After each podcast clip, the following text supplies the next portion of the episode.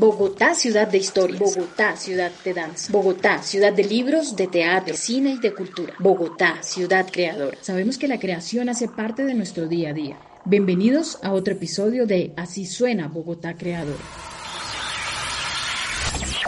Hoy, la biblioteca que convirtió las voces de sus vecinos en literatura.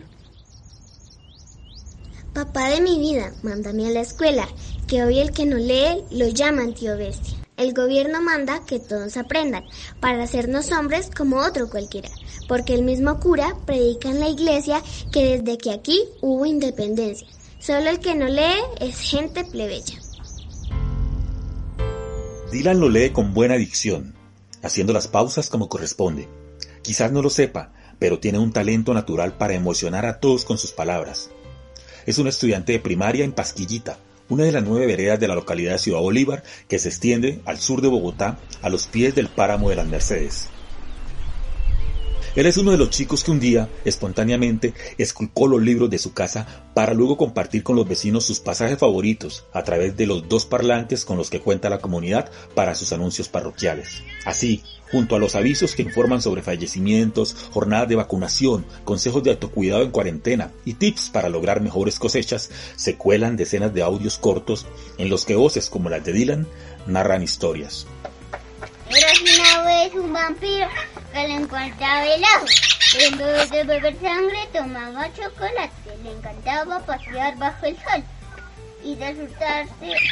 La iniciativa nació de la mano de Bielsa Marroquín, una educadora nacida en este territorio que desde niña sintió el llamado de su vocación como educadora.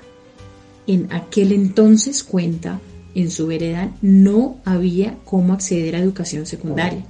Con 11 años se marchó a zona urbana de Bogotá y mucho tiempo después regresó convertida en licenciada en educación básica con énfasis en lengua castellana. Pero siempre quiso regresar al lado de los suyos y hoy es el rostro detrás de la Biblioteca Público Escolar Pasquilla, que en junio celebró dos años de fundación y es una de las dos rurales que integran la red distrital de bibliotecas públicas de Bogotá, BibloRed. La otra está ubicada en Sumapaz. Parada frente al reto enorme de no alejar de la biblioteca a los habitantes de esta zona en tiempos de que nos exigen no salir de casa, Bielsa comenzó a reflexionar sobre cómo reinventar el lugar en plena cuarentena. En ese camino tropezó con Mirza Morales, líder de la biblioteca de Sumapaz, y juntas comenzaron a explorar posibilidades para poner la tecnología al servicio de este propósito. Nos propusimos aprovechar las posibilidades de las notas de voz, recuerda Bielsa. Las dos bibliotecarias comenzaron entonces a grabar relatos con sus propias voces para continuar su labor de promoción de lectura y facilitar el acceso a la información, y los compartían a través de WhatsApp. La iniciativa, que comenzó el 30 de marzo y hace parte hoy día de la estrategia de hashtag Biblored en mi casa, tenía nombre, Voces de Familia en la Ruralidad. Avivaban así el poder de la palabra, la soberbia tradición del relato oral. Porque como bien lo escribió el cronista Alberto Salcedo Ramos, una palabra bien dicha desarma al enemigo, acerca al que se encuentra lejos, abre puertas clausuradas, alegra al que está triste, apaga los incendios alevosos. Pronto advirtieron que sus comunidades querían sumarse a la tarea. Hoy, al teléfono celular de la biblioteca de Pasquilla llegan audios que bien pueden narrar un pasaje de Harry Potter, de Caperucita Roja o La Cenicienta, un poema, retos para distraerse en la casa, adivinanzas, una receta para cocinar arepas al mejor estilo campesino, o la fórmula para preparar los remedios caseros de las abuelas para aliviar resfriados.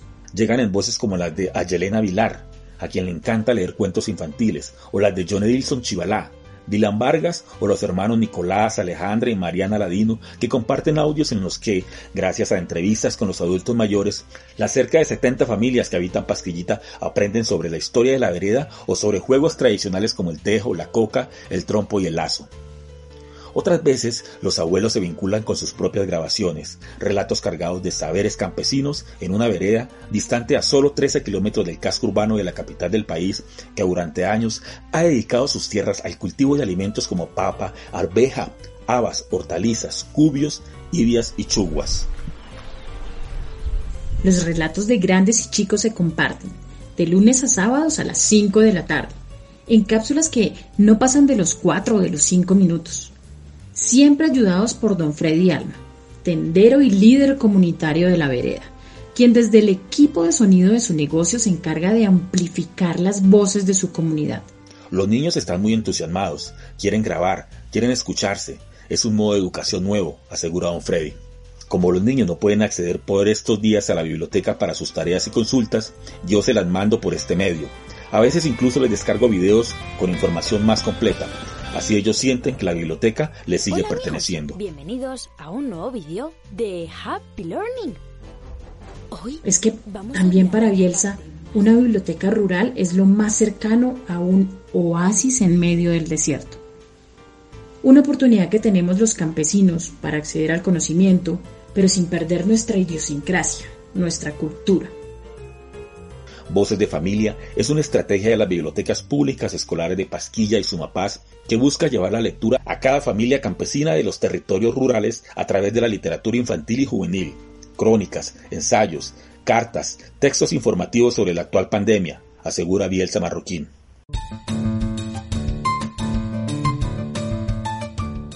Ya varios vecinos le han preguntado sobre la suerte de esta iniciativa, cuando pasen todos estos malos días y la biblioteca abra de nuevo sus puertas.